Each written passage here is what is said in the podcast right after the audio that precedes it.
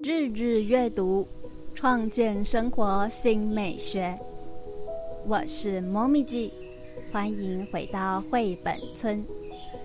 上回共读大补帖首章，共读观念与方法，是否有帮助到你呢？让你对于共读不害怕了吗？今天是共读大补帖次章，挑选绘本及共读前准备。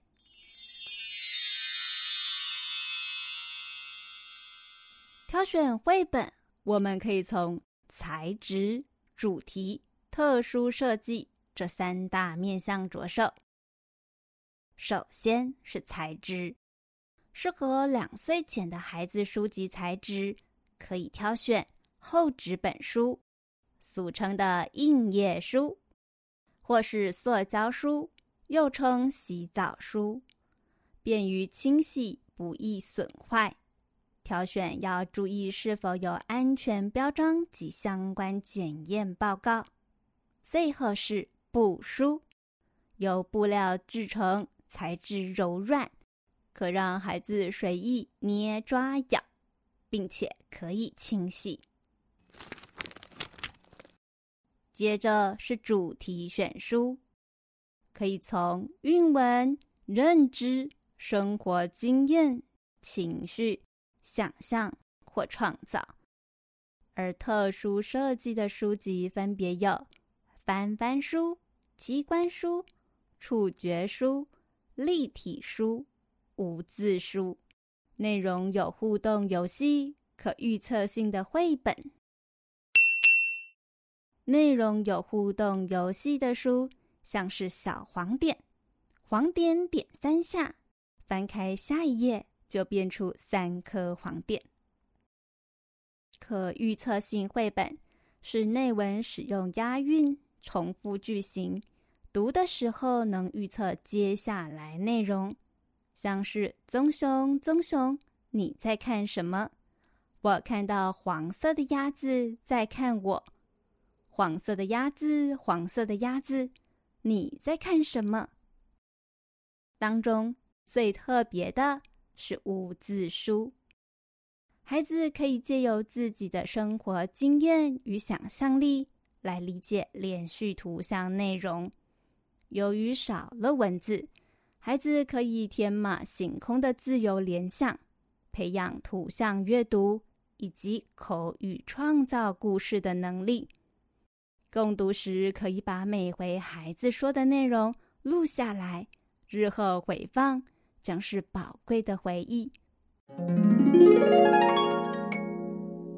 别忘了替绘本村节目点下订阅追踪。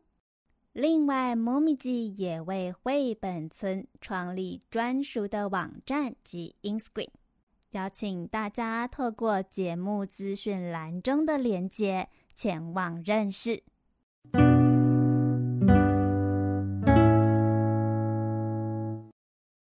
挑选好书籍后，开始共读前，请你先这么做：看、读、查、想。看，就是观看封面、封底、蝴蝶页、书名页、版权页，试着推敲，嗯，这可能是一篇什么样的故事？读，读文字，再看图。或是看图再读文字，掌握整体故事内容，揣摩故事角色的情绪、语气。举例：爱打岔的小鸡，鸡爸爸哄小鸡睡觉，可是小鸡不断打岔睡前故事，相对鸡爸爸就会有无奈的语气说：“小鸡，你到底要不要睡觉？”查，仔细观察文字在说什么，图像说什么，图像呈现出哪些文字没说的讯息，图文结合在一起又说了什么？最后是想，想想看，图像传达哪些情绪、意念或抽象的意涵。举例，屋顶上的猫，就是遇到挫折，重新出发，站起来，需要透过自己的力量。以上就是共读大补帖四章，挑选绘本集共读前准备。下回猫咪记要带给大家共读大补贴尾章。共读互动七大提案，不知道要从何开始共读的朋友们，请收听《共读大补帖》首章：共读观念与方法。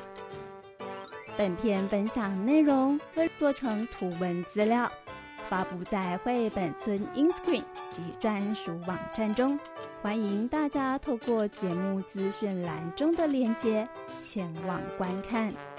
我是猫咪鸡，别忘了日日阅读，创建生活新美学。